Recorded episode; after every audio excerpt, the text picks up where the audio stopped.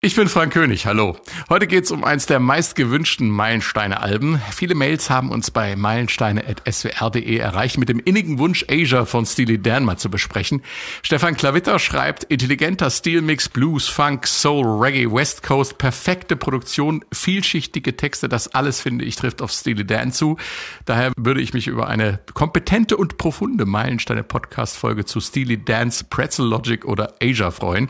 Auch Thomas Oschwald schließt sich der Meinung an und schreibt Jazzrock vom Feinsten. Und Ursina aus Basel schreibt, ich bin so ein großer Fan und freue mich über jeden neuen Podcast. Meine allerliebste Schallplatte ist von Steely Dan Asia. Gerne würde ich mehr Hintergründe erfahren. Ich habe Steely Dan mal live erlebt in Hamburg bei strömenden Regen.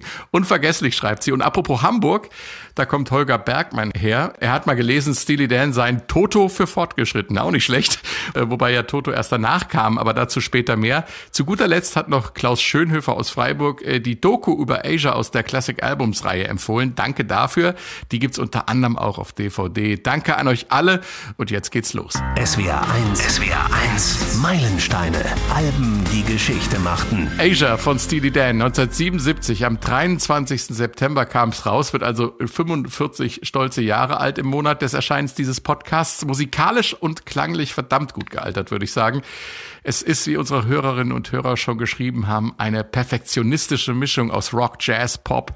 Und Grammy prämiert fehlt auch dieses Meisterwerk auf keiner der einschlägigen Bestenlisten. Äh, Stephen Thomas Irvine schreibt bei AllMusic, Asia ist ein leuchtendes Beispiel für Jazzrock vom Feinsten. Und aufgrund seiner kulturellen, künstlerischen beziehungsweise historischen Bedeutung ist das Werk sozusagen auch im amerikanischen Kulturerbe aufgenommen worden, genauer in die United States National Recording Registry. Diese Ehre wird nur ganz wenigen Alben zuteil. Ich begrüße aus der SWR Musikredaktion Stefan Fahrig und Benjamin Brendebach. Hallo. Hallo. Und damit äh, sich alle erinnern, wie das damals geklungen hat und bis heute unsagbar gut klingt. Äh, das hier ist Peck, die erste Single-Auskopplung.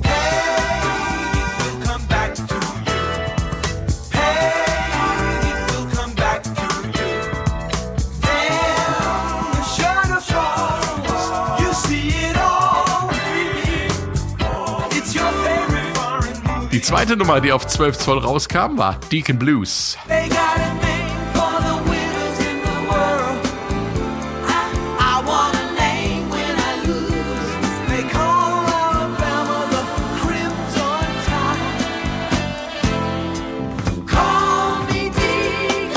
Und im August 78 gab es noch diese Nummer hier auf Single Josie.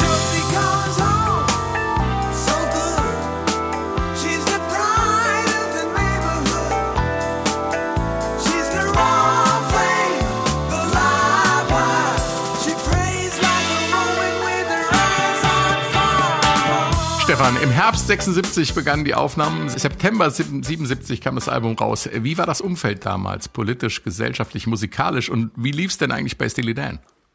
Also den ersten Teil mache ich mal in Stichworten heute. Jimmy Carter wird 77 US-Präsident, vermittelt im Nahen Osten zwischen Ägypten und Israel. Wir erinnern uns, 78 wird das Camp David-Abkommen unterzeichnet. In New York wird es 77 dunkel. 25 Stunden lang fällt der Strom aus, es kommt zu Plünderung, aber auch neun Monate später zu einem spektakulären Babyboom.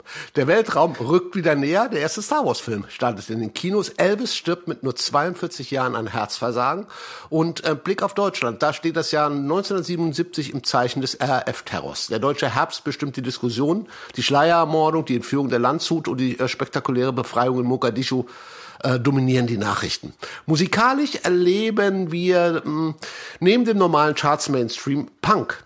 Punk erlebt einen Höhepunkt. The Clash Ramones, da geht einiges. Und daraus entwickelt sich dann in der Folgezeit, auch schon 77 in den Ansätzen, New Wave, New York Dolls, The Damned, The Police gründen sich 77 und 1977 nicht vergessen, äh, wird zur Blütezeit der Disco-Musik. Und das alles jetzt klingt natürlich in dieser Zeit äh, mal ganz anders als das chirurgisch cleane, klar rangierte intellektuelle Soundkonstrukt äh, von Steely Dan. Steely Dan, ja. Kurzes Wort dazu. Das waren ursprünglich ja nur Donald Fagen und Walter Becker, zwei absolute Jazz-Nerds aus New York. Die beiden haben sie am College kennengelernt, arbeiten dann als Songwriter für eine Plattenfirma und gehen dann auch in dieser Funktion nach Los Angeles. Das gab's früher noch. Ähm, die, das hatten Plattenfirma hatten noch eigene Songwriter Singer-Songwriter. Wir erinnern uns äh, auch an Elton John ähm, und Herrn Torpin, der ja auch als äh, reiner Songwriter gearbeitet hat am Anfang. 1971 bewerben sie sich dann auf eine Anzeige bei einer Band. Daraus wird Steely Dan.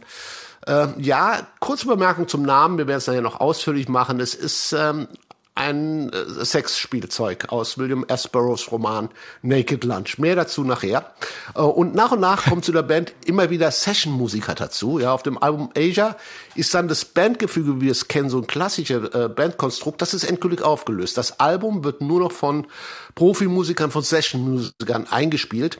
Möglich ist das zu der Zeit, weil Fagan und Becker wegen des Erfolgs der Vorgängeralben ein höheres Budget bekommen für die Platte. Sie bekommen quasi einen Freibrief von der Plattenfirma und das nutzen sie doch auch. Sie können sich ein paar Musiker leisten und, und lassen dann auch mit der Crème de la Crème im Studium, lassen sie es mal so richtig krachen. Benjamin, äh, bei diesen Lobeshymnen der Fans und Kritiker und eben von Stefan und den vielen Auszeichnungen für das Album erübrigt sich halt die Frage eigentlich äh, nach dem Meilenstein-Status. Aber wie sieht's bei dir persönlich aus? Was macht das Album für dich zum Meilenstein? Äh, ganz persönlich ist es nicht mein Lieblingsalbum von Stevie Dan, muss ich sagen. Also ich. Ah, da haben wir ja schon ja, Also ich komme zum Beispiel mit Can't Buy a Thrill oder mit, mit Royal Scam komme ich besser klar. Was aber eben Asia ausmacht, ist, dass es im Endeffekt wie Stefan ja auch schon angedeutet hat, das ist die Quintessenz von Steely Dan. Das sind eben Donald Fagan, Walter Becker, die wirklich nur die Besten sich suchen konnten und äh, dann daraus das machen konnten, was sie eigentlich schon immer vorhatten. Bei der ersten, bei dem ersten Album, bei Can't Buy a Thrill, das war Bandmusik und ähm, Royal Scam war ja auch schon so ein Stück weit diese äh, Studiogeschichte, aber hier haben sie es einfach auf den Punkt gebracht. Und was Steely Dan dann wiederum ausmachen, ich weiß nicht, wer es war, es hat einer mal so schön gesagt, Steely Dan, die haben immer im Endeffekt bis zur Perfektion geprobt und dann haben sie weiter geprobt, bis es natürlich klingt. Und das ist das, was dieses Album ausmacht. Auch eine Kunst. Ja das, ja. das klingt nicht schwer. Das klingt, wenn du das hörst, kannst du das auch ganz einfach nebenbei hören. Und wenn du dich dann aber da rein vertiefst und mal schaust, was die da machen, was die da komponiert haben, das ist brachial gut und das ist brachial schwierig. Aber es klingt, ja. als könnten du und ich das schreiben. Oh. Steigen wir ein ins Album, wie es sich für eine Langspielplatte gehört mit dem Opener. Hier ist Black Cow und dass es jazzy wird, das hört man gleich beim ersten Ton. In the corner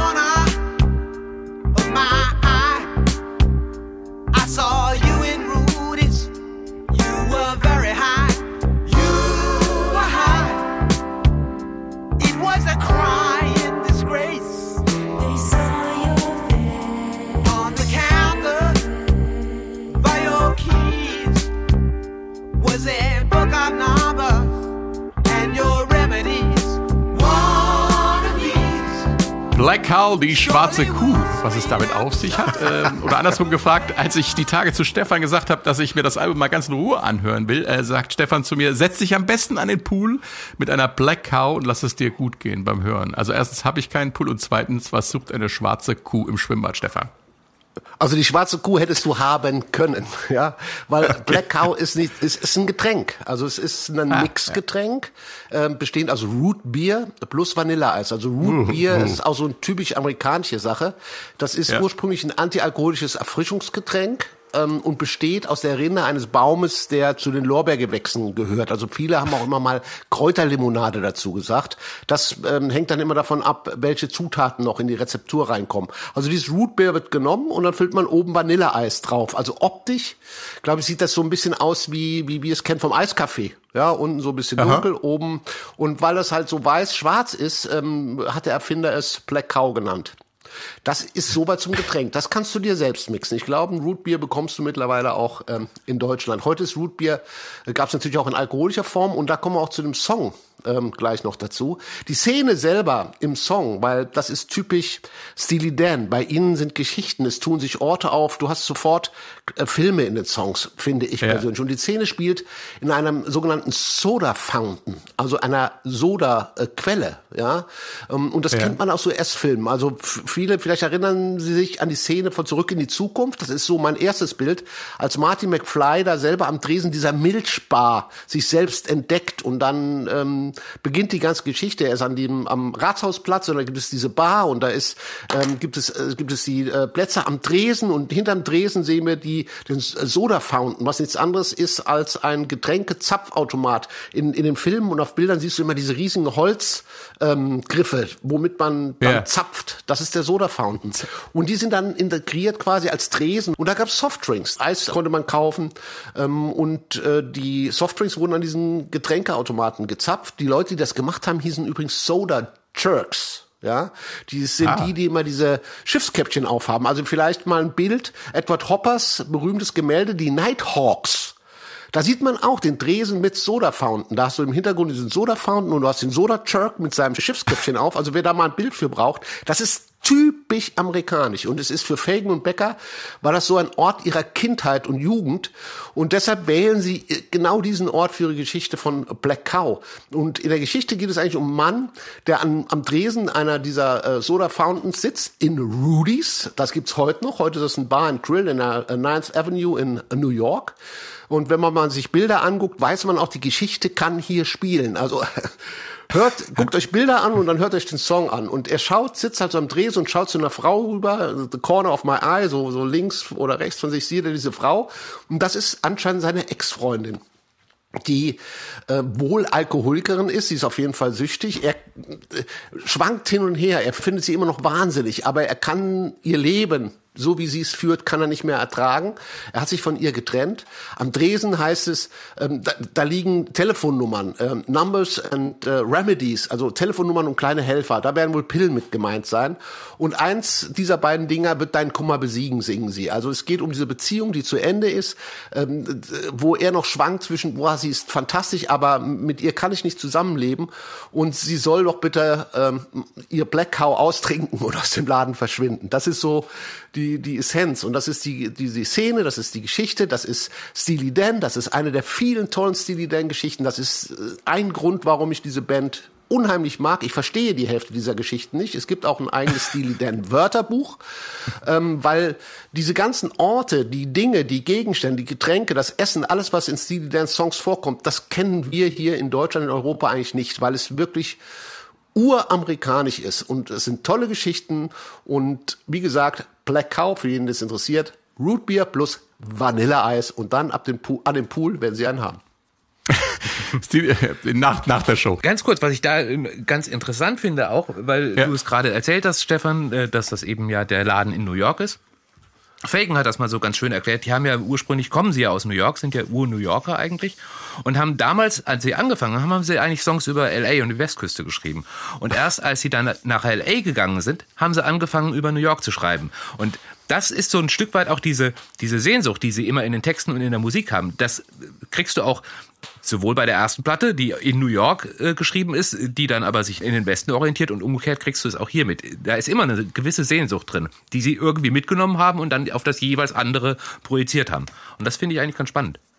Absolut, wobei Rudy's, finde ich, kann überall sein. Aber es ist Natürlich. natürlich ihre Erfahrung. Sie kannten diese Bar. Das ist Genau. klar. Aber es ist ein Ort, der überall in Amerika sein kann. Aber du hast recht, sie beziehen sich dann auch gern wieder auf ihre Heimatstadt zurück. Ja. Steely Dan, das sind zu dem Zeitpunkt eigentlich ja, wir hatten es ja schon davon, Donald Fagen und äh, Walter Becker. Trotzdem hört man eine ganze Menge anderer Musiker. Stefan hat es schon erwähnt, zu dieser Zeit waren Steely Dan ein reines Studioprojekt geworden, Benjamin. Ja, sie hatten ja halt angefangen als Band und haben dann irgendwann festgestellt, sie können das eigentlich sich nicht so verwirklichen, wie sie das ähm, gewollt hätten musikalisch. Und vor allem die Musiker, die sie hatten, das war ja zum Beispiel auch Danny Dyers, der war, ist auch auf diesem Album hier noch mit dabei. Das waren gute Musiker, aber sie brauchten, und das sieht man an der ganzen Liste, die dann äh, irgendwie äh, da mitspielen. Es sind sechs Schlagzeuger, glaube ich, die sie im Endeffekt haben. Es sind vier Gitarristen und es sind alles Weltklasse-Musiker gewesen, Weltklasse-Studiomusiker. Und ähm, das ist eben das, die beiden haben die Songs zusammen geschrieben, sowohl die Texte als auch die Musik und haben dann zum Teil haben die die Songs auch mehrfach, also an verschiedenen Tagen mit verschiedenen Bands aufgenommen und dann gesagt, okay, wir nehmen den, wir nehmen den und so kann es dann kommen, dass irgendwie ein ein, äh, ein Jim Keltner, einer der großartigsten Schlagzeuger, was einspielt und am nächsten Tag ist er aber draußen aus dem Song, weil da kam dann noch einer, der besser war für diesen Song. Das macht halt Steely Dan in dieser Phase dann vor allem eben aus. Wobei man sagen muss, klar. weil du gesagt hast, ähm, weil du auch vorhin das erwähnt hast mit ähm, äh, sie proben so lange, bis es perfekt ist und äh, spielen dann weiter, bis es natürlich klingt. Ich glaube, das ist bei diesem Album und man merkt das auch und deshalb ist es für mich auch ein Meilenstein. Ähm, die zwei haben eine so konkrete Idee von dem, was sie machen wollen, im Kopf. Mhm. Und diese konkrete Idee bedeutet nicht unweigerlich, dass es perfektionistisch klingen muss, was es natürlich tut, weil es alles ausgebildete Musiker sind. Aber der, die Suche geht hier nicht nach dem Perfektionismus. Die Suche geht hier und darum kann ein Herr Keltner auch mal durch einen anderen Schlagzeug ersetzt werden. Dass der Song, den Sie im Kopf haben, muss den bestimmten Magic Moment Genau. Das, haben. Genau. Ab einem bestimmten Zeitpunkt, sie suchen nach dieser Magic. Leute sagen immer, ah, die suchen immer nur nach perfekt. Nein. Und man macht sich, glaube ich, keine Vorstellungen, wenn man dann hört Schilderungen, was, wie, wie klar sie ihre musikalischen Vorstellungen im Kopf haben. Und erst wenn der Magic Moment kommt und es macht Schnapp, sind sie zufrieden mit der ganzen Sache. Und das ist unweigerlich natürlich perfekt. Natürlich. Wenn du so Musiker im Studio hast. Genau. Aber es ist auch nicht so, also das äh, wollte ich auch äh, gar nicht sagen und das war auch nicht gemeint so, Keltner hat das nicht schlechter gespielt oder besser gespielt, ähm, sondern das war einfach, wie du sagst, da war dann eben dieser, dieser Magic Moment. Und sie haben sich durchaus ja auch immer wieder mal überzeugen lassen von ihren äh, Studiomusikern. Also die, wo sie dann äh, eigentlich gesagt haben, wir wollen das so und so, auch da gehen wir später nochmal drauf ein, äh, wir wollen das so und die Musiker haben gesagt, nee, wir machen das aber so und haben dann gemerkt, okay, klingt tatsächlich besser so. Also es war nicht die Suche nach der Perfektion, sondern nach dem für sie Perfekten. Mhm. Ähm, kommen wir nochmal zurück zu Black Cow. Äh, du hast dir das Arrangement äh, von Black Cow nochmal genauer angeschaut, Stefan. Ja, also mein Black Cow ist der Opener dieser, dieses Albums. Das ist der erste Song, mit dem wir in Kontakt kommen. Und äh, diese Nummer legt dann schon mal alles offen, finde ich, was dann später in verschiedenen Formen, in verschiedenen Nuancen auf dem Album wieder zu hören ist. Es ist eigentlich dafür sehr perfekt. Und es startet mit diesem Schlagzeug, Bass und Klavinett-Beat, wo dann dieses kommt, Bing, immer drüber gesetzt ist. Ich weiß nicht, was es ist. Es könnte irgendein Synthesizer sein, es könnte aber auch ein Gitarrenelement sein, was ich sehr, sehr schön finde, by the way. Und ich möchte jetzt an der Stelle auch gerne mal, ja, es ist, klingt vielleicht ein bisschen verrückt, das Bild eines Hamburgers hinzuziehen und den auf und auf den mal auf diese auf diesen Sound anwenden. Da haben wir also unten das Brötchen, ja. Das ist beim Hamburger die feste Grundlage, damit er nicht auseinanderfällt. Das ist eben genau das, was wir hier am Anfang hören. Das ist in der Regel Bass, Schlagzeug, in dem Fall Klavinett. Das ist unten das Brötchen. Dann kommt das Patty, also die Boulette. Heute gerne auch vegan, möchte ich dazu sagen. Und da haben wir dann dieses Patty ist in der Regel sind die Keyboards, Gitarren, akustisch, elektrisch, mal als Single Note oder Akkord gespielt.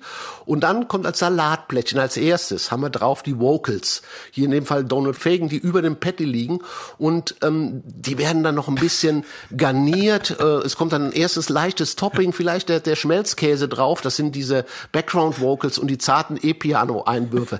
Da, bis dahin haben wir diese diese Konstruktion dieses ähm, dieses wunderbaren und ich muss ehrlich sagen und darum äh, möchte mal auf die Perfektion unfettigen Hamburgers. Dieser Hamburger tropft nicht. Ja, und mit der zweiten Strophe, dann haben wir das erste Topping, was wir so lieben. Also die Bläser im Black äh, Cow sind die noch relativ locker gesetzt. Das Saxophon, Tenorsaxophon äh, dominiert. Das ist Tom Scott am Tenorsaxophon bei dem Song.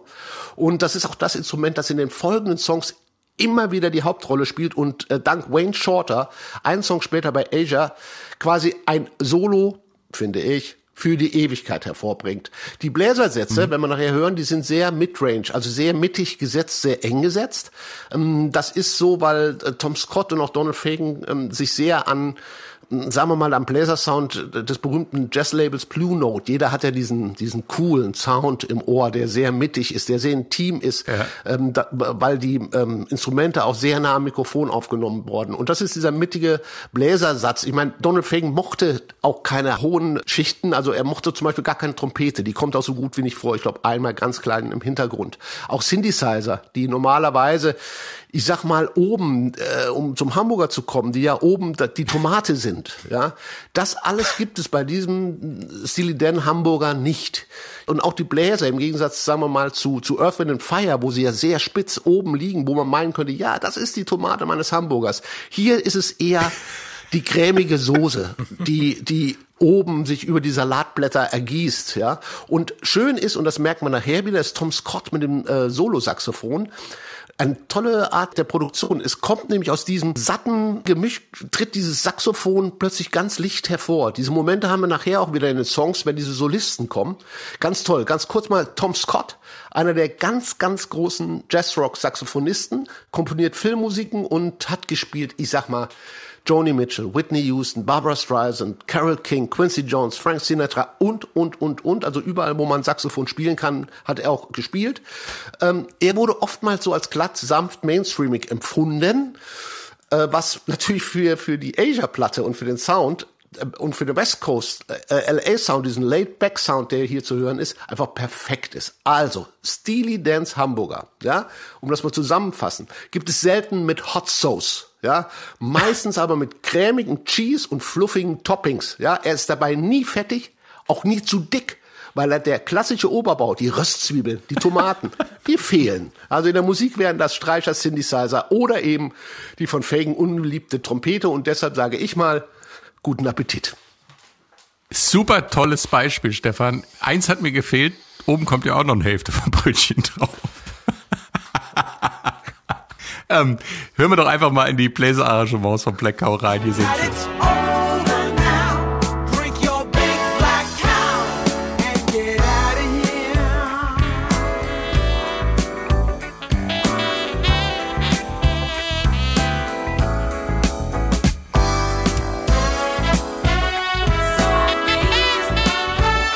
Meine, da haben wir es. Da, da kommt halt Tom Scott mit seinem Saxophon immer aus dem Mix raus und, und, und zack, da ist er wieder und, und wir sind wieder zurück. Mhm. In diesem geilen Bläsersatz. Das ist. Und das durchzieht das ganze Album und ich kann es jetzt schon sagen, bei den Bläsern von Deacon Blues zum Beispiel habe ich Tränen in den Augen. Das ist wirklich so gemeint. Das ist so schön und so toll gemacht.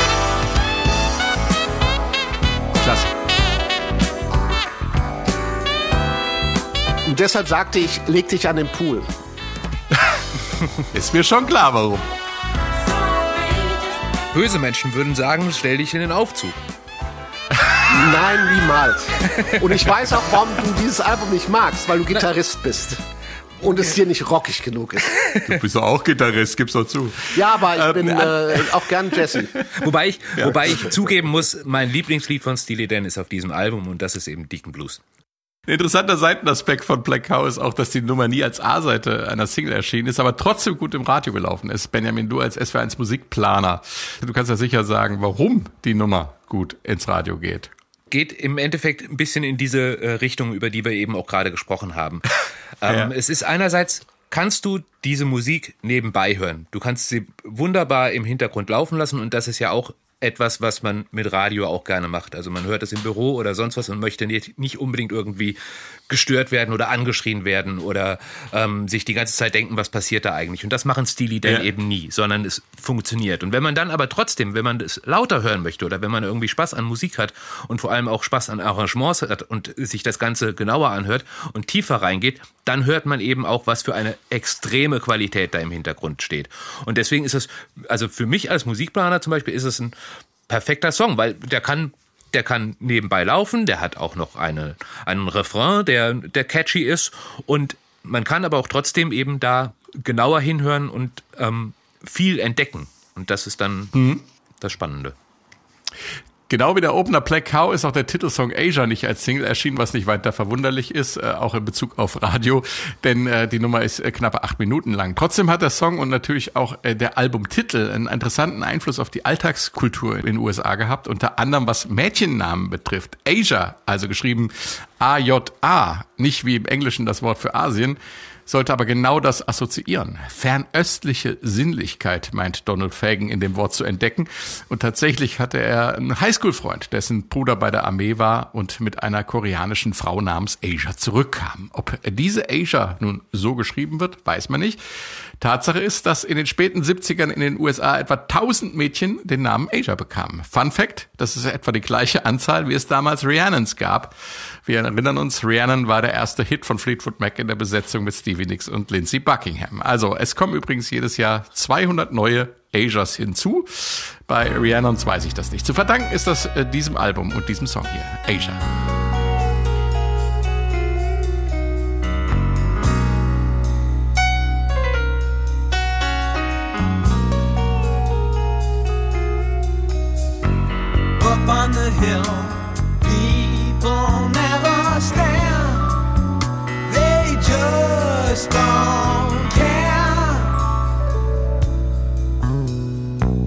war das Intro von Asia und das Besondere an dem Song ist äh, neben äh, der unfassbaren musikalischen Leistung äh, seine Struktur und da gibt es einiges zu erzählen, Stefan. Ich sag erstmal wow, was ein Song, die perfekte Synthese aus Pop, Rock, Jazz in eine epische Form gegossen. Ich weiß, das war jetzt zu viel. Gut. Also Nein, Asia passt. Passt. Asia ist ähm, im Gegensatz zu den anderen Songs eigentlich aus verschiedenen Elementen zusammengesetzt. Ich sag jetzt mal, es hat so ein bisschen die Form einer mehrteiligen Suite. Ja, also ähm, mhm. los geht's dann mit dem Gesangsteil. Ja, das allein, dieser hat normale Strophe, Refrainform, also wie ein normaler Song, hat auch einen sehr schönen Hook auch, was eben Benjamin sagte. Auch, auch diesen Hook könntest du im Radio spielen. Das macht, zeichnet auch die ganze Platte aus. Es ist sehr melodisch, es hat sehr schöne Gesangsparts. Und äh, dieser Gesangsteil ähm, steht am Anfang und ich glaube, wir hören mal rein.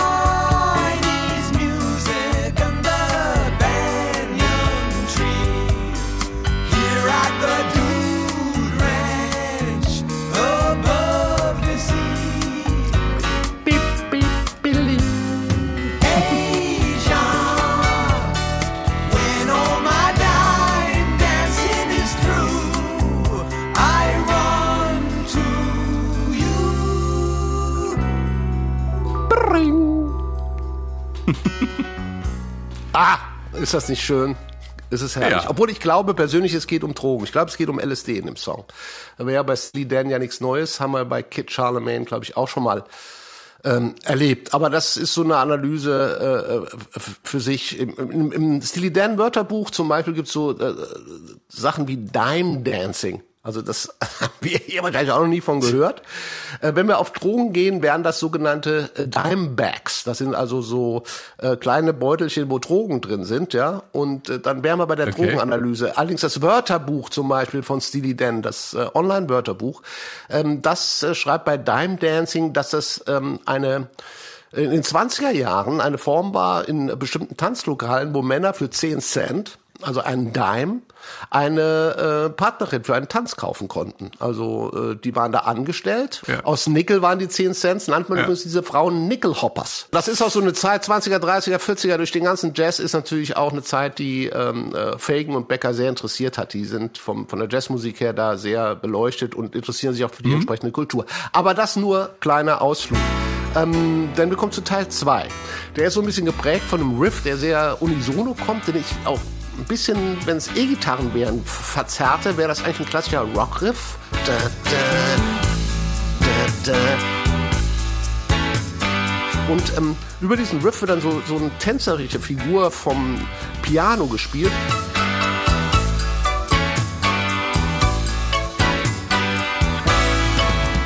Und das Ganze wird dann, und das wird Benjamin wieder gefallen, unterbrochen von kleinen Gitarrensolos. Und da sind am Start hier Danny Diaz, den wir ja kennen als ursprünglichen Steely Dan ähm, Mitbegründer. Larry Carlton ist, glaube ich, dabei. Und der war so eine Art Musical Director. Und danach, nach diesem Teil, da kommt dann ein echter Klassiker. Also für mich der Höhepunkt des Albums überhaupt. Und das muss man äh, einfach mal sehen, schon beim zweiten Song auf dem Album. Teil 3, das doppelte Solo von Schlagzeuger Steve Gadd der ja am Anfang äh, noch nicht in das Projekt involviert war, haben wir auch schon gehört, und am Tenorsaxophon ein Meister des Modern Jazz, Wayne Shorter. Aber nicht viel reden, sondern jetzt hören wir uns den ganzen Sermon an einem Stück mal an.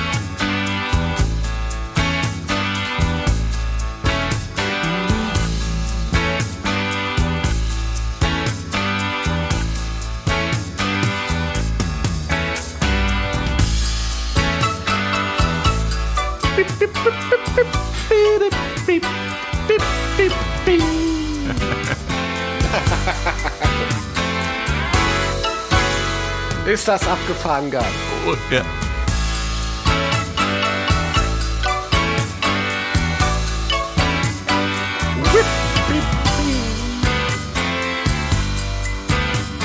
Und was sie da jetzt mit der Gitarre spielen, klingt so improvisiert, aber es ist so ja. mega. Ja. Wenn die jetzt dazwischen kommen.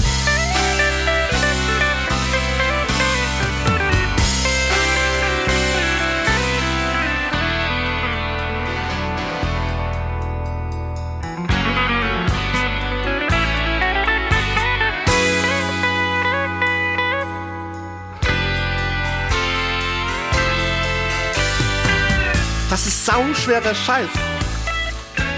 Ja. ja. Spielst du nicht mehr eben so? Nein. Sport ein bisschen auch, Sport. Und man muss ja sagen, dass Gitarre und Bass war ja nie ausarrangiert als Partitur. Das war ja immer nur Keyboard. Ja. ja.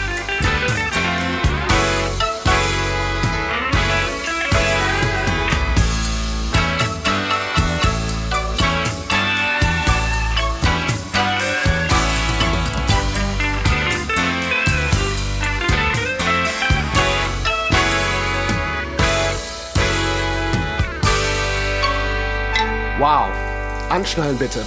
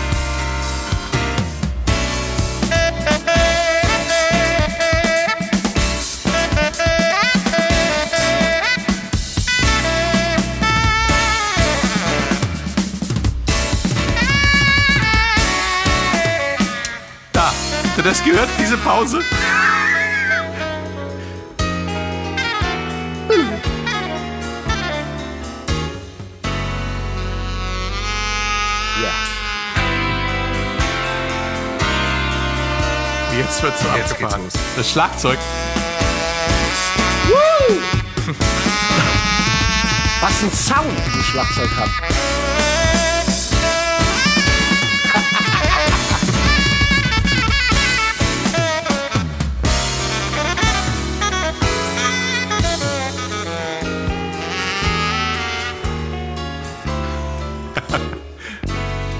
So kommen wir langsam wieder nach Hause jetzt, ne? So. Ja, wir kommen wieder nach Hause. Aber auch Wayne Shorter, unglaublich. Ja. Und das ist live eingespielt. Ja. Ein Take. Aha. Ein Take, ja. Ja, Wahnsinn. Also das ist, Unfassbar. es ist wirklich, also man muss auch kurz noch was sagen, wir sagen nachher noch was zu den Trumps. Also wir sind hier Ja. in einem Studio, wo Musiker live spielen, wo die in dieses Studio zusammenkamen, die im Prinzip nur eine Idee davon hatten, was hier zu tun ist. Und hier sind Musiker wie Steve Gadd, der wer irgendwie Ahnung hat von Schlagzeug, dort Filz und Sachen spielt, die sind so unglaublich stark. Also aus dem, aus, quasi aus der Improvisation heraus. Das ist technisch so hochwertig im Zusammenspiel mit Wayne Shorter. Das ist wirklich, ich, das gibt es auf keiner anderen Platte in dieser Form zu hören. Auch der Sound, man, das ist nicht irgendwie aus dem Computer. Da steht ein Schlagzeug und an jeder Tom steht ein Mikrofon. Das muss auch abgenommen sein. Das, das klingt ja auch wahnsinnig. Das ist, Ja, ja. kommen wir zum letzten Teil. Also, äh, weil wir sind ja wieder am Anfang. Ja, wir sind bei der Reprise. Wir hören noch mal den Gesangspart von Anfang an und dann kommt wieder was ganz Verrücktes. Dann kommt die Coda, also ein Anhängsel. und da geht's mit Schlagzeug-Solo Nummer zwei weiter. Und das ist, wir werden es gleich hören, kombiniert mit völlig alienhaften, kann man das so sagen? Ja, Äh, kann man, kann man, Crazy, alienhafte, crazy, spooky Synthesizer-Klänge, wie sie auf dem ganzen Album sonst nicht äh, vorkommen. Hören wir mal rein.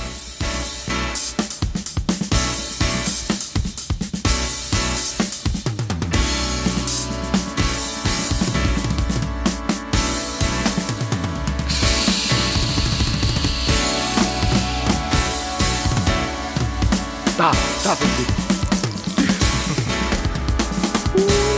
Das ist abgefahren. Ja, das ist abgefahren. Das ist die Magic, glaube ich, von der die uns Ja. immer reden. Ja, ja. Und das wird auch improvisiert gewesen sein. Ja. Ja. Und die Kunst dabei ist ja, dass du nicht das Gefühl hast, du hörst hier äh, irgendwelchen abgefahrenen Jazz, den du nicht mehr folgen kannst, wenn du nicht, äh, was weiß ich, äh, Vollblutmusiker bist, sondern Genau. du, du bist ja gebannt davon, was da passiert, obwohl es echt Sport ist. Ne? Also es ist äh, Und du wirst durch den äh, ganzen irre. Song, durch die, durch die, die durch den tollen äh, Hauptteil mit dem Gesang, mit dem Zwischenteil, mit mit Dingen, die dir bekannt sind, die die, wo du dich auch ein bisschen zu Hause fühlst. Also du hast äh, bestimmte musikalische Elemente. Ach ja, die kenne ich. Das das habe ich schon mal irgendwann gehört. Und dann bist du in diesen Wahnsinn reingezogen. Aber wie du sagst, es ist nicht. Ich glaube nicht, dass Leute sich dort, äh, wie sagt man, angewidert abwenden. Nein, das ist zieht Ja. dich rein. Es ist Aber das und nach acht Minuten, ja, da, fragt man sich einfach, in welchen musikalischen Traum bin ich hier reingeraten? Das ist Ja. unglaublich. Aber, aber sie wecken dich aus diesem Traum ja auch wieder auf. Und dass das so funktioniert, also dass du da jetzt nicht irgendwie dir denkst, okay, das ist äh, Free Jazz, da geht's in eine Richtung, da komme ich gar nicht mit klar. Das funktioniert auch nur deswegen, weil die nämlich wirklich vorher genau wussten, wo sie hin wollten. Und Ja. die Songs sind geschrieben, die Songs sind komponiert. Und dann gibt es dazwischen, gibt es dann eben die 8, 16, 64 Takte, ähm, wo sie dann sagen, okay, da haben wir jetzt großartige Musiker, jetzt könnt ihr mal improvisieren. Aber die wussten trotzdem auch da wieder, wo sie hin zurück wollen. Und das Ja. macht es halt eben aus. Es ist Popmusik, es ist arrangiert, es ist geschrieben, es ist geskriptet. Und dann sagen sie, okay, und jetzt habt ihr Platz und macht mal. Ja. Und sie hatten Glück, muss man ja sagen. Also Wayne Shorter, wie gesagt, ist ja einer der absoluten Spitzensaxophonisten, hat gearbeitet mit Miles Davis, klar, Art Blakey, den Jazz Messengers und, und, und. Das ist wirklich ganz, ganz obere Jazzliga und war natürlich immer ein Traum auch für Donald Fagen und ähm, Walter Becker, den mal ins Studio zu bekommen. Und darum hatte ja Gary Katz äh, Wayne Shorter angefragt. Er hat nie eine Antwort bekommen, kannte aber zum Glück den Plattenboss Nick Deepon. Der war ein großer Jazzplattenboss, hat unter anderem mit Nat King Cole auch zusammengearbeitet. Der kannte Wayne Shorter und der hat ihn dann mal gefragt, hier hast du mal Bock bei Steely Dan mitzuspielen. Ähm, allerdings sagt dann Wayne Shorter, Steely Dan, huch, kenn ich gar nicht. Ist das wieder irgend so eine Rockband mit einem bescheuerten Namen, äh, wie sie alle da rumfliegen? Und dann hat Deep Palm ihm trotz allem mal den Song gegeben und ihn gebeten, hör dir das mal an und ach, überleg dir das. Und dann taucht er halt im Studio auf und spielt diesen Part in einem Rutsch ein. Ja. Respekt. Und da musst du dir mal überlegen, wie dekadent das ist. Ich meine, du hast dahinter auch noch einen der besten Schlagzeuger der Zeit sitzen, ja. Und ähm, dann hast du diesen Wayne Shorter, der ein äh, Jahrhundert-Solo spielt eigentlich, und die legen das übereinander. Ja, Ja. also das ist, ähm, das reicht für fünf Gleichzeitig, Platten eigentlich. also. Und das, das wird gleichzeitig gespielt. Und, ähm, und es, es nervt noch nicht mehr. Ja, das ist also, wenn man sich jetzt, äh, keine Ahnung, einen Clapton und einen Hendrix äh, vorstellen würde, die gleichzeitig irgendwie damals ein Solo gespielt hätten, das hätte irgendwann, wäre man dann ja ausgetickt, weil man, äh, aber hier, da ist ja keine Konkurrenz, sondern die spielen zusammen und die spielen das toll. Ja. Wayne Shorter wusste gar nicht, wer Steely Dan ist, ne? Fand den Bandnamen auch bescheuert. Und äh, wo wir gerade darüber nochmal reden, muss ich gerade nochmal drauf eingehen. Steely Dan, äh, wir hatten es ja im Eingang schon, der stählerne oder eiserne Daniel, äh, kein Rittersmann, äh, sondern das, was in der automatisierten Version in meiner Heimat elektrische Karl-Heinz hier heißt. Ein Sexspielzeug, Dildo. Äh, das war nur die Erklärung, warum Wayne Shorter den Bandnamen zumindest ungewöhnlich fand. Aber machen wir weiter mit einem virtuosen Schlagzeug. Wir hatten ja ansatzweise schon äh, davon. Steve Gadd ist das, Benjamin. Genau. Äh, Steve Gadd, der hatte ja schon, kurz vorher hatte der schon mit 50 Ways to Leave Your Lover mit dem Anfang, da hat er schon irgendwie alle Schlagzeugschüler die Tränen in die Augen getrieben.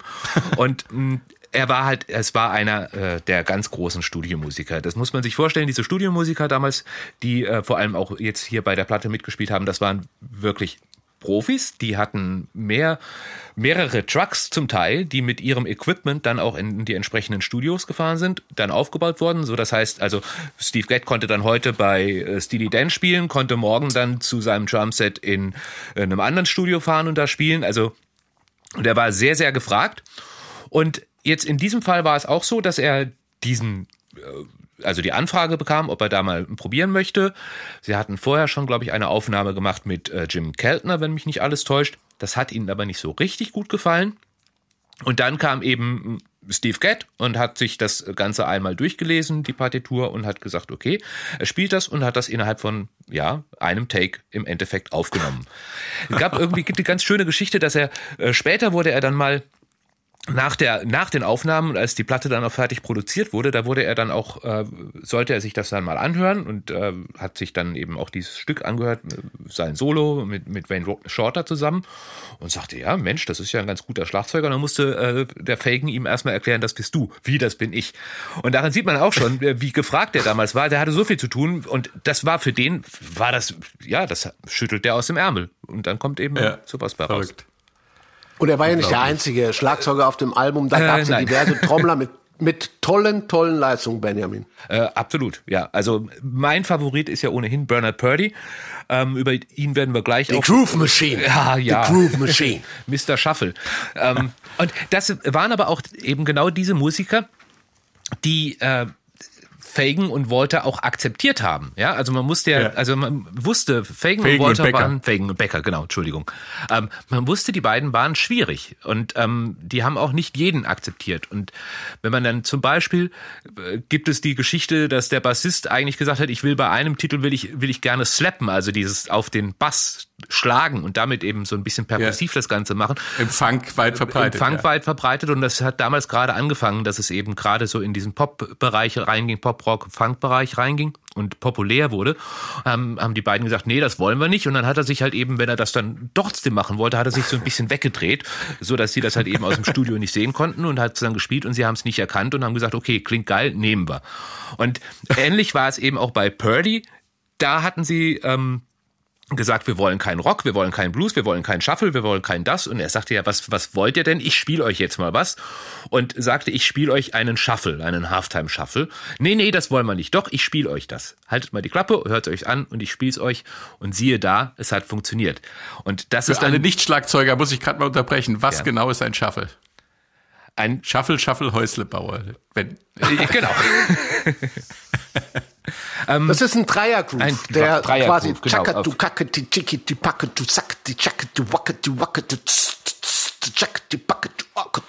ja.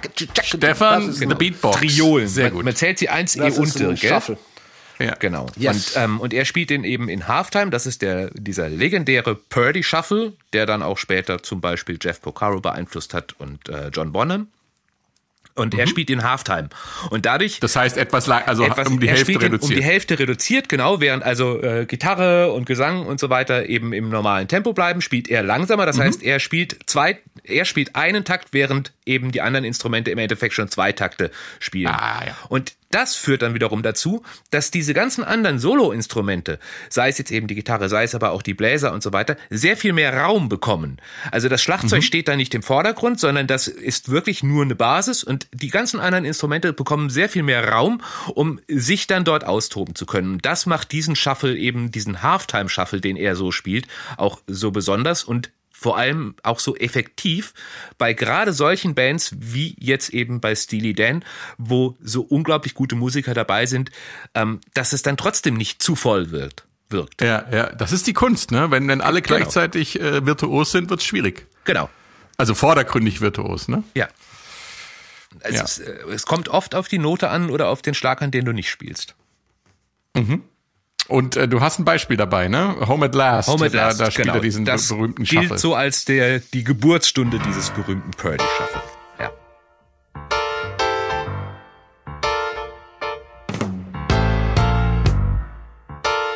Übrigens eine geile Nummer. Sehr geil, ja. Ist fast ja. meine Lieblingsnummer geworden. Das Album hat sich schon beim nochmal sehr damit beschäftigen. Ist sehr gewachsen Belohnt. auch, ja.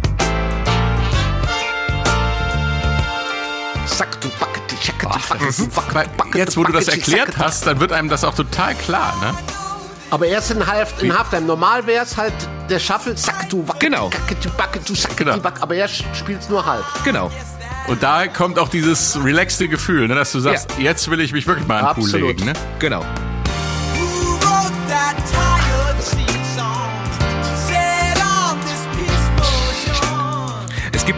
sehr schöne. Home at Last passt ja auch ganz gut.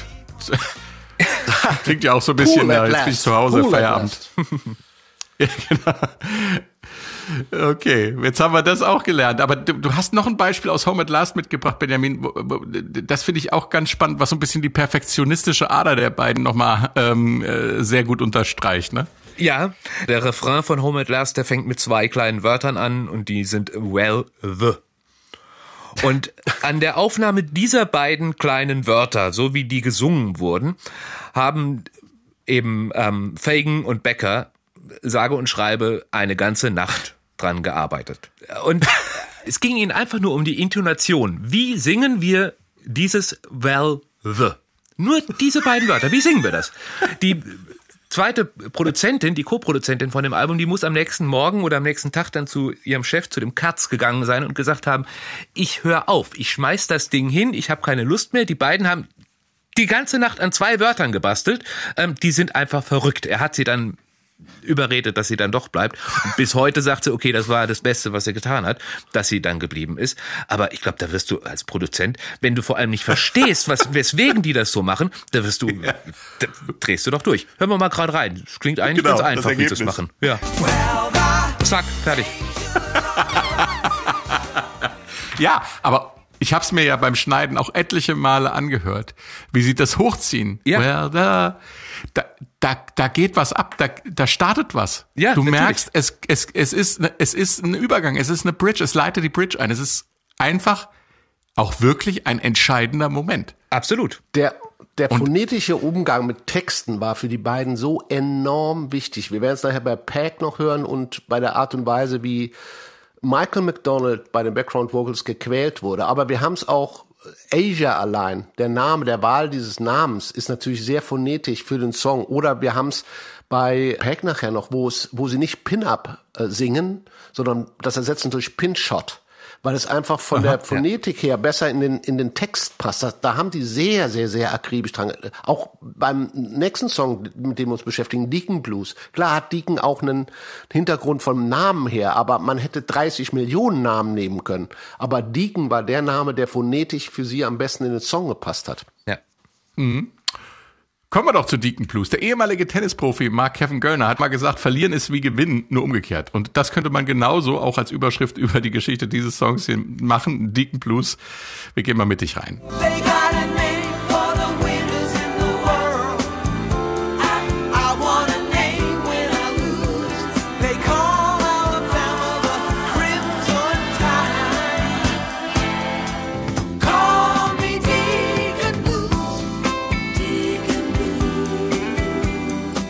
Gospel da im Hintergrund. ja. ja, die Bläser. Ich fange an zu malen. Das ist herrlich.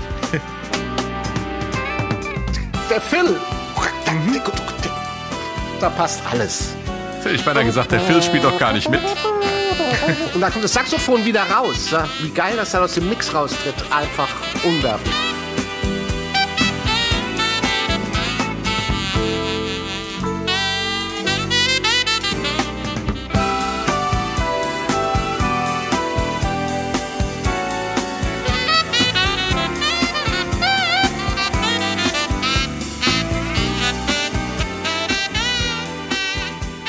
Der Deacon Blues, da hört man ihn noch. Pete Chrisleap am Saxophon, sprechen wir gleich noch drüber. Und wenn Stefan eben einen Phil ansprach, ist das natürlich nicht Phil Collins oder irgendein anderer Nein. Phil, sondern Drum Fills. Das sind so kleine Wirbelsequenzen vom Schlagzeug, die man einfach in Lücken reinspielt. Das ist ein Und Phil. die einen begeistern können. Unbedingt. In, äh, auf Wenn dieser Platte immer Und die wieder. hier auch Bernard Purdy wieder spielt. ja. Ist der einzige Schlagzeuger, der zwei gespielt hat und das ist der zweite Titel von ihm gewesen. Genau, zwei Nummern hat er gespielt ja. auf dem Album. Das will schon was heißen. Stefan, ich hatte es angedeutet, es geht ums Verlieren und Gewinnen und um Football und kurz um uramerikanische Themen. Ja, es geht um Football, ähm, aber Football wird hier mehr als so als Lebensmetapher verwendet. Aber es geht ja. natürlich hauptsächlich um ein Thema und das ist das Thema, das Steely Dan, das, das Fagan und Becker immer und immer wieder in ihren Songs äh, verarbeiten. Es ist Zweifel, es ist Verlieren und es ist die Beschäftigung mit der Oberflächlichkeit von gesellschaftlichem Verhalten, was natürlich äh, kam, als die beiden nach Los Angeles gezogen sind. Und da haben wir es jetzt zu tun mit diesen Klischees, das sonnige Kalifornien, Drogen, Fitness, Jugendwahn, der Traumfabrik Hollywood, Partys, Poser, Hipster und natürlich auf der anderen Seite Menschen, in, in, in deren Schatten, äh, den sogenannten Verlierern. Und um so einen Verlierer geht es auch in dem Song. Also es ist ein bisschen wie äh, wie das Hotel California bei den Eagles. Also diese mhm. Beschäftigung mit dem Lifestyle ähm, Kalifornien. Ist ja auch die gleiche Zeit, ne?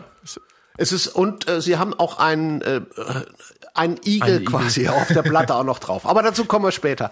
Ähm, wir schauen auf den Helden unserer Geschichte. Das ist so ein so ein Mittelklasse-Typ aus der Vorstadt. Also mit einem Mittelklasse, ich sag fast mittelmäßigen Leben. Also dass bei niemandem ein Eindruck hinterlassen wird.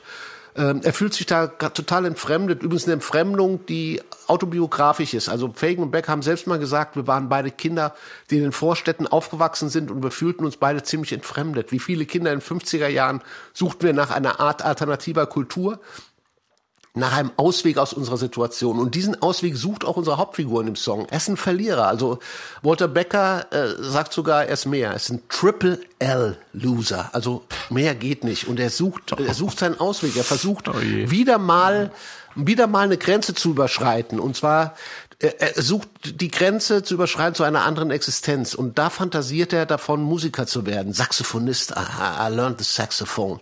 Und dann im Anschluss ganz klischeehaft betrunken hinterm Steuer äh, zu sterben. Es ist die Zeit für den expanding man, also äh, der Mensch, der äh, auf die nächste Entwicklungsstufe aufwärts steigt. Am, am Ende wissen wir nicht, ob er das geschafft hat, aber wir wissen, dass unser Held einen Namen will. Und zwar einen Namen ähm, äh, für Verlierer. Ja, das ist so eine Idee, die Fagan und Becker in den Sinn kam, weil sie fasziniert, nein, ein bisschen abgestoßen waren ähm, davon, dass das mega erfolgreiche College-Team der University of Alabama, Football College Team, die nannten sich Crimson Tide, also die kaminrote Flut, weil die rote Trikots hatten.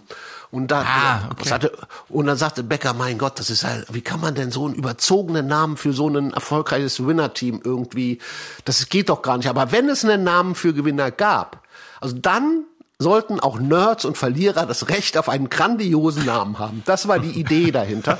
Und und im Football, ja, es ist Fagan Becker, wie sie im Buche stehen, diese, diese Logik. Und im Football zu bleiben, erfanden sie dann eben den Deacon Blues als Namen für Verlierer. Und das gab sich dann auch aus dem Football heraus. Es gab mal die Theorie, es wäre ähm, ein Team gemeint, das äh, Fagan äh, irgendwie kannte, das nur am Verlieren war, weil sie irgendwie 30 Mal. Aber es ist wohl ähm, eine Anspielung auf Deacon Jones, ähm, NFL-Star der 60er Jahre bei den Los Angeles Rams. Okay, der war kein Verlierer, aber um nochmal auf den Anfang zurückzukommen, was wir eben besprochen haben, es kam Fagan auch ein bisschen drauf an, wie der Name im Song klang. Und da war Deacon, Ja. Deacon einfach ein großartiger Name. Und so haben wir es ab sofort einen Namen für Verlierer. Deacon Blues. Deacon Blues ist auch ein schönes Beispiel dafür, wie Fagan und Becker zu ihren Studiomusikern gekommen sind. Ich hatte es ja schon erwähnt. Der Saxophonist Pete Christlieb ist einer davon gewesen, Benjamin. Ja, sie haben äh, gerade bei dem Album ja tatsächlich einfach angefangen, sich zu sagen, think big. Also das hatten wir ja eben schon bei Wayne Shorter. Den wollten sie ja auch partout haben und haben das über irgendwelche Ecken probiert. Hier hatten sie bei Chris Sleep hatten sie äh, das Glück, dass ihr Produzent George Katz kannte ihn. Ähm, Und Chris Leap selber, der hat bei damals vor allem eben bei der Jimmy Carsons Tonight Show gespielt, hat aber vorher auch schon mit allen möglichen Größen gespielt, also Count Basie und Co. Und äh, ihn haben sie dann einfach angefragt. Auch er kannte Steely Dan noch nicht. Hat aber dann eben mal zugesagt, ja, komme ich halt eben mal vorbei. Und dann hat er sich den Text einfach auch mal angehört, vor allem also den, den Song, erstmal so dieses Demo und dann eben auch auf den Text gehört und hat dort dann auch gemerkt, das hat er mal in einem Interview erzählt, okay, das ist eigentlich auch mein Leben. Ja, also so dieses erstmal Leute play the saxophone, klar, ähm, hab immer irgendwie ein Glas Whisky am Hals und die behind the wheel, das bin ich. Und dann hat er sich gedacht, dieses Gefühl, diese Geschichte, die will er mit seinem Saxophon ausdrücken. Das hat er gemacht, hat er in 20 Minuten hinbekommen und war, er war zufrieden damit. Fagan und Becker waren auch zufrieden damit. Fertig. Ja. Und das, Also auf der einen Seite konnten die ganze Nacht an zwei Wörtern arbeiten, Ja. aber wenn ein echter Profi sein Gefühl in das Saxophon gelegt hat, dann konnte es eben auch mal in 20 Minuten gegessen sein. Das dann- ist groß. Ganz genau. Das ist das. Also, es ging ja gar Also, es nicht kann, darum. also sie waren äh, Perfektionisten, aber keine Pedanten, die sich unbedingt dann Genau. durchsetzen wollen, wenn jemand besonders gut war. Genau, sie waren Also die dann perfekt. zeigen mussten, wir, wir können es aber uns noch besser vorstellen, sondern das war dann perfekt, das war dann gut. Genau, das also Interessant. und das ist halt eben ja auch das. Sie haben Musik, hat Stefan ja eben auch schon gesagt. Sie haben Musik nicht bewertet nach nach Schwierigkeitsgrad, sondern wie klingt es? Und klingt es für uns perfekt, Mhm. dann ist es perfekt. Und wenn dann eben so jemand da hinkommt und das ist ja auch das, was Steely Dan und ihre Geschichten oder ihre Texte ausmacht. Stefan hat das ja auch genau das auch angedeutet. Ähm, sie erzählen ein, ein Bruce Springsteen ist Meister darin, Geschichten zu erzählen, in die sich jeder hineinversetzen kann und wo jeder mhm. irgendwie einen Punkt finden kann, und sagen kann, oh, das bin ja vielleicht ich, ja. Und mhm. ähm, genauso, das können eben Steely Dan, können das auch und haben das gerade bei Deacon Blues auch so bewiesen. Jeder, der noch so erfolgreich ist, ich meine, äh, Chris Lieb, der war ja sehr erfolgreich, ja, aber selbst mhm. er kann sich mit diesem dieser Person des Losers einfach identifizieren. Und das macht es macht es dann aus, dieses Gesamtbild. Und dann legt er eben so ein Solo hin, wo er für sich gefühlt den Loser spielt. So klingt es und dann funktioniert es eben auch. Klasse. Du hast jetzt von 20 Minuten gesprochen. Man muss natürlich ehrlicherweise sagen, dass es auch Songs gab, wo die bis zu 15 Mal Absolut. den Song aufgenommen haben. Und das ja. muss man sich einfach mal vorstellen. Da spielt nicht ein Instrument, sondern man muss die ganze Band 15 Mal denselben Song nochmal durchspielen. Und wenn wir die Ergebnisse auf Platte ja. hören, kann man sich vorstellen, was es bedeutet, 15 Mal diese Songs durchzuspielen. Es gab ja. Kurz mal einfach, es gab eine Hilfe, zum Beispiel, auch weil wir eben gesagt haben, was geht in den Köpfen dieser Jungs vor, was diese Klavierarrangements anging, also sogenannte Akkord-Voicings, das heißt, wie wird der Akkord gespielt, welcher Ton liegt oben, welcher ist unten, welcher ist in der Mitte und so weiter.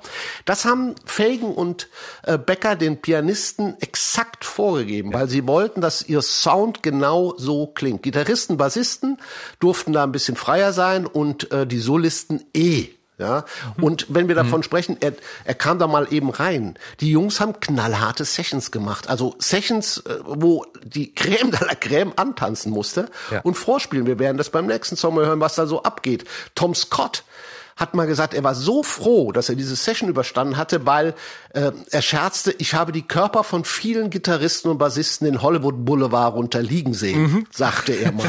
Also das war Ja, ich glaube, die haben da, die, die gingen bei der Platte, was das anging, echt auch an die Schmerzgrenze. Ich glaube, sie hatten damals okay. auch ein gut Vielleicht waren sie doch Pedanten.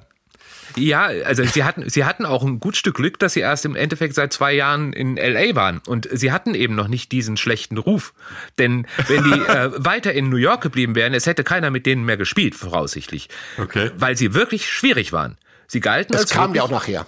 Ja. Es kam ja auch nachher die die ähm, die von dir erwähnte Produktionsassistentin, ja, mhm. weil wir davon geredet, hat ja mal dann später erzählt, was sie eigentlich nicht wollte, dass die Jungs von Warner Brothers mit den Anzügen im Studio mal standen am Ende der Produktion und gesagt haben, Jungs, es reicht, das Budget ist überzogen. Ja. Wir werden die Platte jetzt woanders abmischen. Und das hat Donald Fagan gehört, da hat gesagt, abmischen, meine Platte woanders.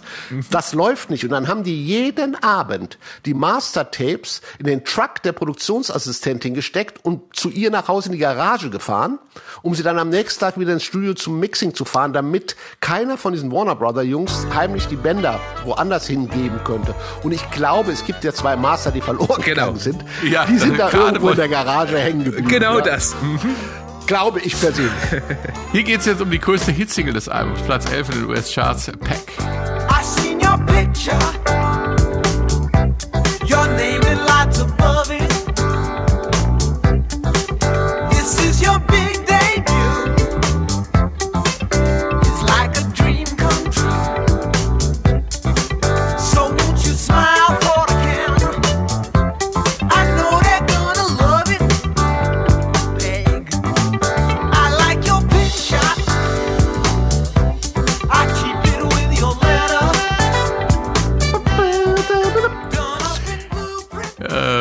Benjamin, wer oder was ist äh, Peck? Peck ist einfach ein Frauenname, der da reingepasst hat. Okay. Das ist im Endeffekt genau das, was wir ja eben hatten, was Stefan schon erzählt hat. Ähm, es gab mal die Gerüchte, dass irgendwie, das ist eine Schauspielerin äh, Patin gestanden haben soll, Peck Entwistle. Ähm, Fagan hat aber dann später auch einfach gesagt, äh, es war der Klang des Namens, der musste so kurz prägnant sein, es konnte nur eine Silbe sein und anderes hätte nicht in die Komposition reingepasst. In der Geschichte ja, ja. selber ist Peck allerdings eben eine, eine Schauspielerin beziehungsweise ein, ein angehendes Model, das dann von einem äh, Fotografen so gesehen angeleitet wird, wie es denn äh, sich zeigen soll und fotografiert werden soll. Das wird erzählt. Was das jetzt für ein Modeljob war, bleibt allerdings auch offen, ob der jetzt eher Richtung. Ich glaube, es war Film, muss ich sagen. Bandname. Ich glaube, es ist, ja, nein, ich glaube, es geht, um- es geht um Film. Ich glaube aber auch, dass es wieder eine Verliererin ist, denn Ja. sie, äh, nachher taucht sie ja in 3D-Movies auf. Und 3D-Movies äh, waren ja zu der Zeit einfach nur äh, Schrott. Ja. Insofern, glaube ich, ist es wieder so eine Loser-Geschichte einer Schauspielerin, aber sehr, sehr schön gemacht. Absolut. Äh, Peck eignet sich ja auch für einen kleinen Diskurs zur Gitarrenarbeit bei Steely Dan. Klar, Walter Becker ist selbst Gitarrist und Bassist, aber es geht ja um Perfektion. Das hatten wir ja schon. Und da darf nur der Beste für das jeweilige Stück ran. Und den zu finden war auch nicht so einfach, auch in diesem Fall, wie wir uns denken können, Benjamin. Nee. Walter Becker übrigens hat tatsächlich nur bei zwei Songs auf diesem ganzen Album überhaupt aktiv mitgewirkt als Musiker. Ne? ähm, aber naja, also bei Peck war es so, dass sie ähm, auch mehrere Gitarristen haben vorspielen lassen, oder was heißt vorspielen lassen? Mehrere Gitarristen waren dann eben bei den verschiedenen Sessions zu dem Song dabei. Unter anderem war Robin Ford dabei, aber eben auch der Larry Carlton, den sie ja immer wieder schon hatten. Und äh, dann haben sie eben noch äh, Jay Graydon gefragt. Das ist eigentlich ein Jazz-Gitarrist, ein sehr bekannter damals auch schon gewesen. Und äh, haben sie ihn gefragt, ob er das nicht äh, mal probieren möchte. Und er sagte, ja, ich probier's. Und er hat aber sehr, sehr lange, zum Beispiel auch an dem, diesem Solo, was, äh, was dort äh, kommt, hören wir dann auch gleich äh, nochmal rein, äh, sehr, sehr lange dran rumge werkelt und er wusste nicht so richtig, wie er da hinkommen soll, weil das alles, äh, von den Akkorden her war das alles sehr jazzy, was sie gemacht haben. Also da waren dann äh, Neunen und plus sieben und keine Ahnung was noch dazu. Ähm, und er kam dann. Also, also äh, übersetzt äh, sehr äh, gebrochene schräge Akkorde, ne? Also Genau, könnte man sagen. genau. Also nicht so. nicht so einfach, also nicht dieses CAD. Ja? Auf jeden Fall, Fagan hat ihm dann gesagt, als er dann gemerkt hat, dass Graydon da nicht so richtig weiterkam, hat ihm dann gesagt, denk dir einen Blues. Und das macht auch diese Spannung bei diesem Song aus, im Endeffekt, dass du im Hintergrund auch wieder dieses komplizierte, komponierte Geflecht hast, was sehr, sehr dicht ist und ähm, wie gesagt auch sehr, ähm, ja, manche würden es eben sophisticated nennen, andere sagen, es ist Ja. anspruchsvoll. Und was er dann aber darüber spielt, das ist schlichter Blues. Und das ist fast ein Rock-Solo, wenn man sich das anhört. Hören wir doch einfach mal.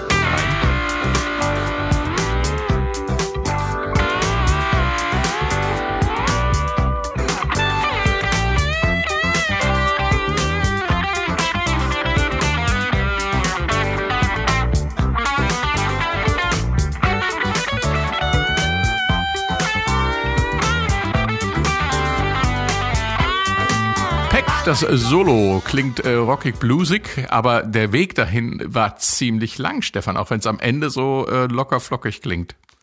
Ja, denkt an Tom Scott und denkt an die Körper von verschlissenen Gitarristen, die den Hollywood Boulevard rauf und runter gelegen haben.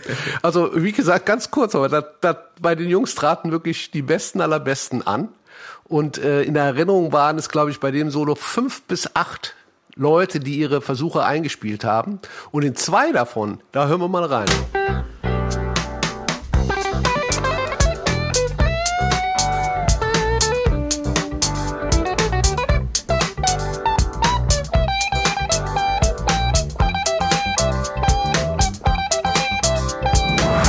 Nummer zwei.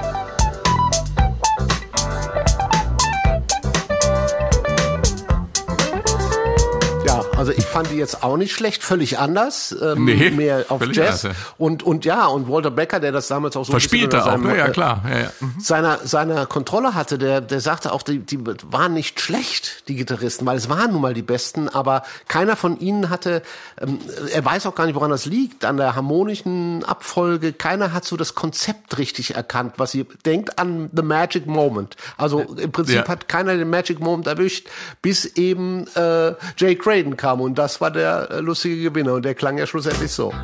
Hier mal Originalstudio.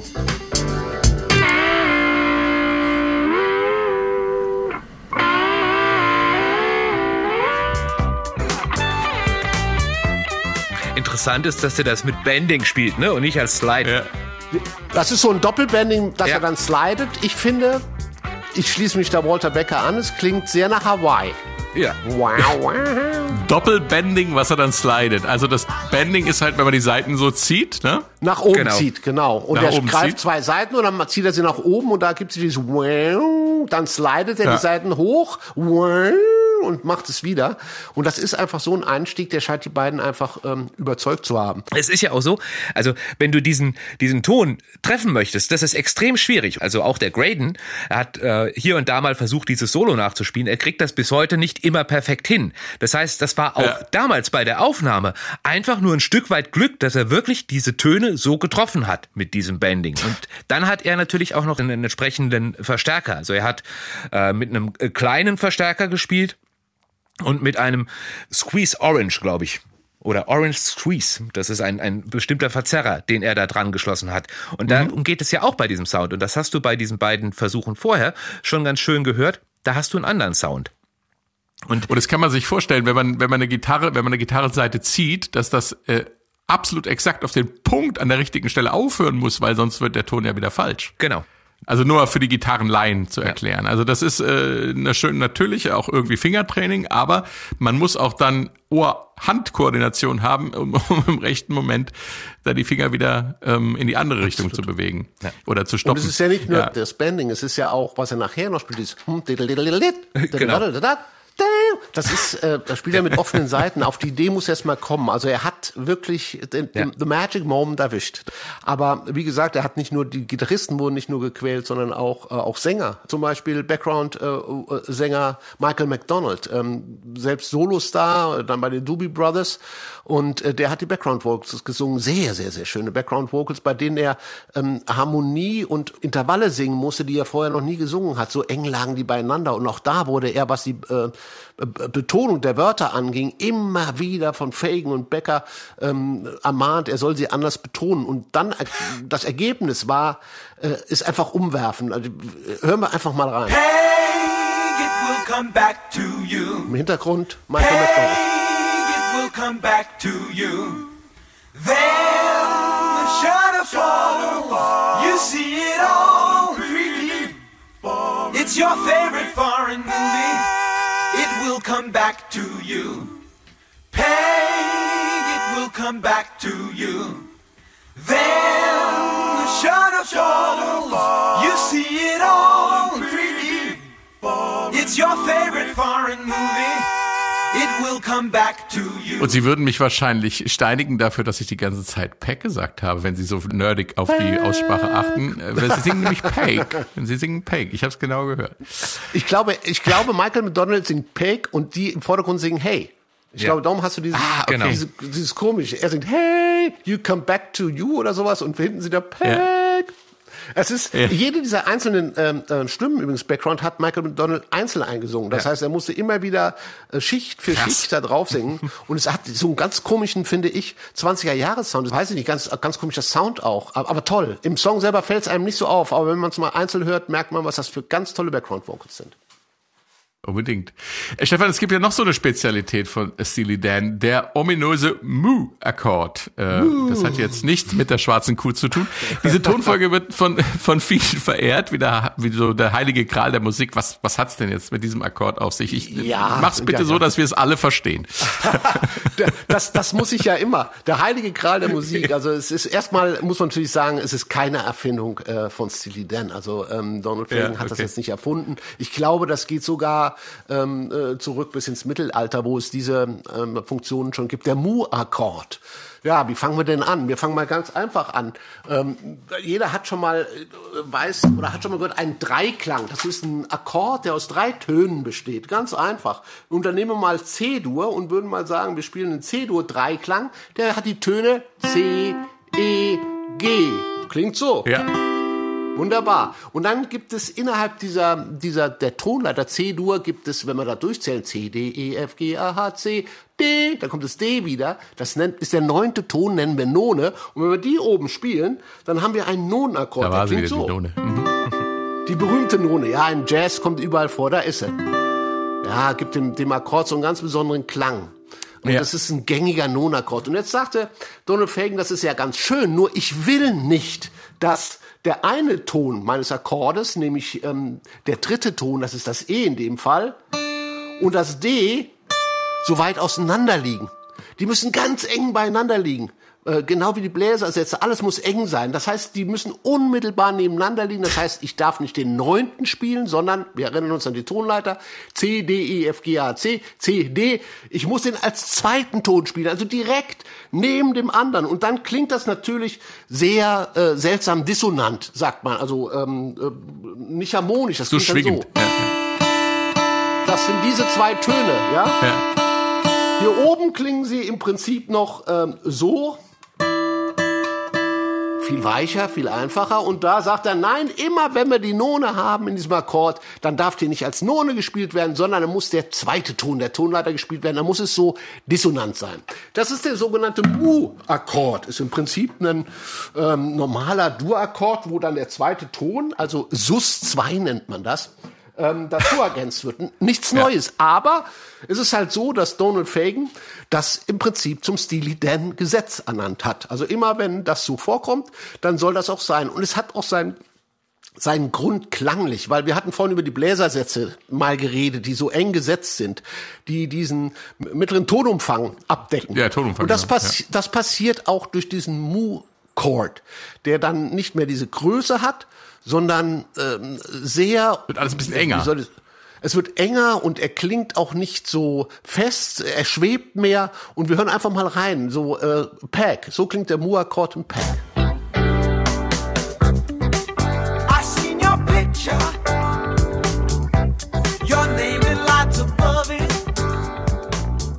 Wir hören ihn hinten auf den Keyboards. Ich habe das Ganze mal ein bisschen die Keyboards isoliert, dann hört man es ein bisschen besser.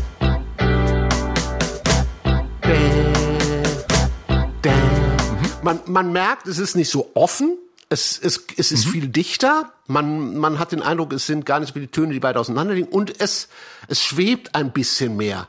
Ähm, gibt es übrigens auch schon beim großen äh, Steely Dan-Hit Ricky Don't Lose That Number. Da haben wir auch den Mu-Chord drin. Hör mal rein. I thought our little wild time had just begun. So, hören wir noch mal einzeln, damit wir noch mal das Schwebende besser hören. Ja, es ist, es ist eigentlich, ist es ein ganz normaler ähm, äh, Rock-Pop-Akkord, aber dadurch, dass er so eng liegt, erhält er dieses Schwebende. Auch bei Reelin' in the Years, da haben wir den ganzen Refrain, der so gemacht ist. Reeling time. nächster Mu. Man hört es nicht so gut, weil er nicht so ausführlich gespielt wird, Ja, aber wir ja. haben hier natürlich auch einen Mu-Akkord. Es ist eine Rocknummer. Aber es ja? erzeugt die Stimmung in diesem, dieses, Es dieses Schweben eine in ganz dem- besondere Stimmung. Ja. Es ist kein, es wird dadurch nicht zur normalen Rockmusik, sondern es wird zu einem, es kriegt diesen Jazzy Sound, es kriegt diesen, diesen äh, klar definierten Sound in der Mitte. Es ist, wie hatten wir es eben? Es gehört zum zum Patty dazu, ja, zu meiner Bulette. Es ist, es ist, es hat Substanz. Das ist dieser Mu-Akkord. Wie gesagt, keine große Erfindung von von Donald Fagen, aber er hat ihn konsequent im Sound eingesetzt und äh, das macht den Steely Dan Sound schon aus. Äh, Der letzte Song auf dem Album war, äh, wie ich eingangs erwähnte, auch die letzte Single-Auskopplung, Josie. Und achtet mal bitte auf den Background-Gesang. Da singt nämlich, äh, wie auch bei Asia, ein alter Bekannter mit, äh, Timothy B. Schmidt, äh, der noch im selben Jahr bei den Eagles angeheuert hat.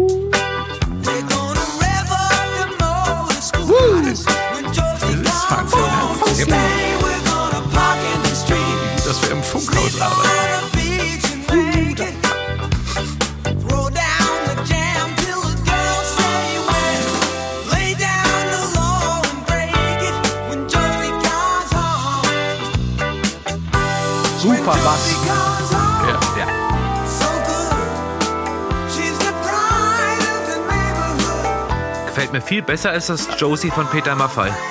ja. Das lag mir auch auf der Zunge, ich hab's mir verkniffen. Aber um nochmal auf den Ist Bass auch eine andere. Josie. Ah, Ist auch eine andere Josie. Die Nummer ist total funky, aber hat einen ganz Ja, breiten funky, Bass. funky. Eigentlich ist das gar nicht so typisch, ne? Also es, es, es slappt nix an der Stelle. Also beim, Nein, beim Funk nicht. hast du ja meistens die harten Bässe, ne? Wo die Seiten eben so angeschlagen werden. Nein, das war ja das, sie wollten ja nicht geslappt haben. Genau. Und ich finde das auch sehr angenehm. Das ist Mode, gesagt. das macht man nicht. Also das Album endet ziemlich funky, Benjamin. Ja.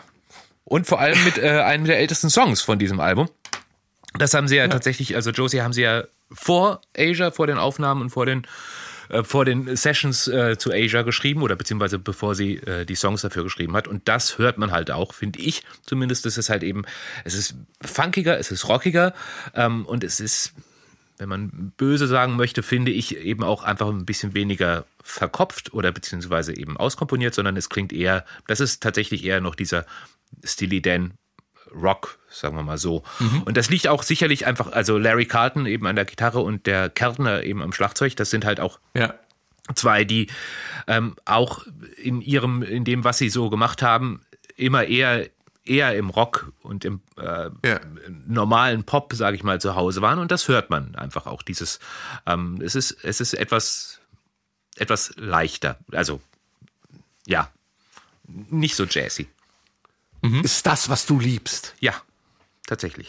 Wusste ich's doch. Aber ganz kurz Kann ich- noch ich nachvollziehen. äh, ein, ein paar Schmankerl aus, äh, aus der ähm, äh, Abteilung Kreativwerkstatt Text. Also in diesem Text gibt es eine Waffe, den Battle Apple. Ja. ähm, Battle Level. auch da, der Battle Apple, auch da ist es wieder, was wir vorhin besprochen haben. Sie hätten auch, es geht um eine. Straßengang, die bewaffnet ist, ja. Aber weil wieder mal vom Sound her Wörter wie Knife oder Gun nicht gepasst haben, haben einfach Fagan und äh, Becker eine Waffe erfunden. Den Battle Apple. Wer- Was einfach täglich wunderbar passt. Grandioses Wort. Man hat, es gibt es nicht, aber glaube ich zumindest, aber man hat sofort ein Nein, Bild es gibt vor es Augen. nicht. Es gibt im Netz auch diverse Versuche, dass äh, äh, irgendwie, was könnte ein Battle Apple sein? Auch gerne mal äh, googeln, äh, wenn Sie Lust haben, der Battle Apple. Ja.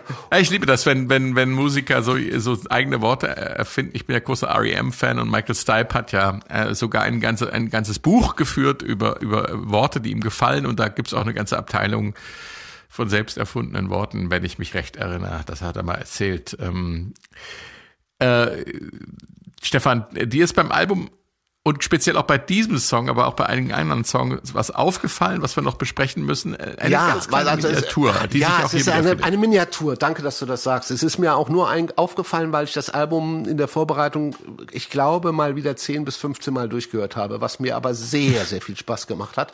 Und ähm, es ist eine kleine Piano-Klavierfigur, die in verschiedenen Songs vorkommt, so eine Art ähm, äh, Klimpern, so einen Bling. Ich meine, wir können mal rein und ich glaube, Josie ist das erste. La- Lass uns mal rein.